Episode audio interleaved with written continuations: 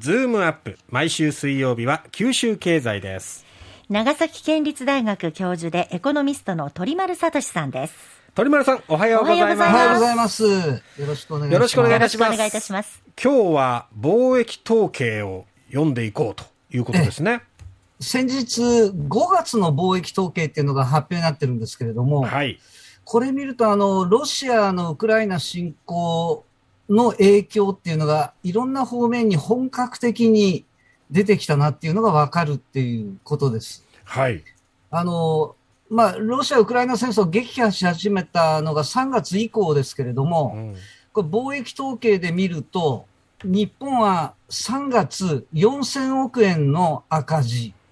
うんで、4月が8000億円の赤字。で、これが5月になると、2兆4000億円の赤字っていうことで、おこの月を追うごとにこう赤字幅がどんどん拡大しちゃってるんですね。はあ跳ね上がりましたね。えー。ね昨年1年間の日本の貿易赤字額っていうのが1兆4000億円ですから、昨年の。先えー先月1ヶ月間だけで昨年1年間の赤字額をすでに1兆円も上回ってしまったっていうことですね。あすごあい日本っていうのはあの、2011年の東日本大震災以降は、もう貿易で稼ぐ国ではなくなってるんですよね。ーう。ほん。で、まあ、第一次所得収支って言って、あの、海外に投資をして、海外子会社が稼ぐっていうので、全体が、あの、黒字になるっていう、経常収支黒字になるっていう国になったんですけれどうも、はいここまで貿易赤字が大きくなってくると、その黒字分を食い潰してしまうんじゃないかっていうのがちょっと心配になるっていうところですね。う。ん。で、品目別に見てみると、はい。あの、原油、それと液化天然ガス、はい。こっちが数量的には1年前より2割から3割増えてるんですけれども、ええあの、輸入の単価、単価が2倍に高騰しているので、金額ベースでは2.5倍に輸入額増えちゃったっていう。うなるほど。ん。で、もう一つ、あの、とても注目しとかなきゃいけないのが、石炭です。はい。あの、石炭に至っては、あの、数量ベースだと、ええ。1年前とほほほとんど変わってないんですよ。4%しか増えてないんですが、え石炭の単価って1年前の3.7倍。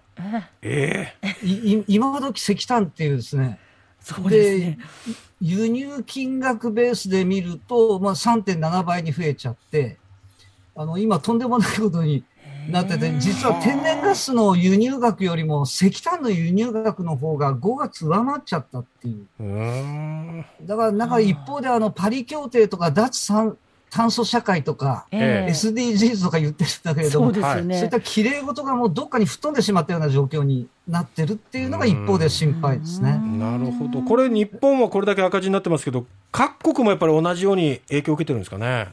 あ、えーとですね、例えばあの、オーストラリアっていう国があるんですけれども、あの、日本はオーストラリアから、ええ。あの、石炭と天然ガスと鉄鉱石の輸入が第1位なんですよ。えだからオーストラリア今すごい貿易黒字になっちゃってるっていう。だから日本がかなりカモにされているっていう資源大国はこういう時に強い潤ってるわけですね。が強いんですようね。ん。九州の貿易事情ってじゃあどうなんだろうっていうのをちょっと調べてみると、えまあ、トータルで貿易赤字の傾向っていうのは全国と同様で、やっぱり最大の貿易赤字相手国っていうのはオーストラリアなんですえけれども、うんあの、ところが九州にとってはですね、ええ。あの全国にとっては、あの中国も EU も ASEAN も貿易赤字国になってるんです。今ところが九州にとっては、はい。中国も EU も ASEAN も貿易黒字なんですよ、ね。ええ。おー。だあなんででしょう？のお得意先です。中国、へ EU、ー ASEAN ってえ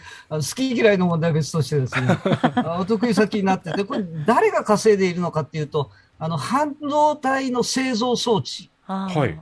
あと鉄鋼、ああ日本製鉄あたりがはい。かなり復活してきているっていうことですね。うん。ここが黒字稼いでいて、だから、なんか輸入品価格の高騰ばかりに私たち目が行きがちで、え。あの、円安もあって、あの、大変だ、うんうん大変だっつうことに、円高、あの、円安になって大変だっつうことなんですけれども、はい輸出を確実に増やしている品目があるんだっていうことは、やっぱり頭の中に入れておかなきゃいけなくて、うん。で、得意分野っていうのを活かして、ええあの、稼いでいくっていうことも、ああの、大事だと思うんですようね。ん。そこであの、半導体の製造装置とか鉄鋼以外に、うん。輸出の数量が伸びている品目はないか探したらありました。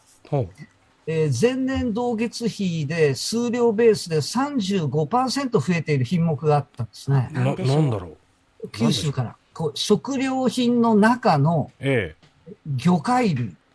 え。え、魚介類がそんなに増えてるんですか？お魚ですね。でええ魚介類でもあの魚種が何なんだろうかって調べたいと思ったんですけど、えこう膨大なデータになりますので え。、えんどこに原因があるのか調べられないなと思っていたら、なんと文字税関がえ。はい。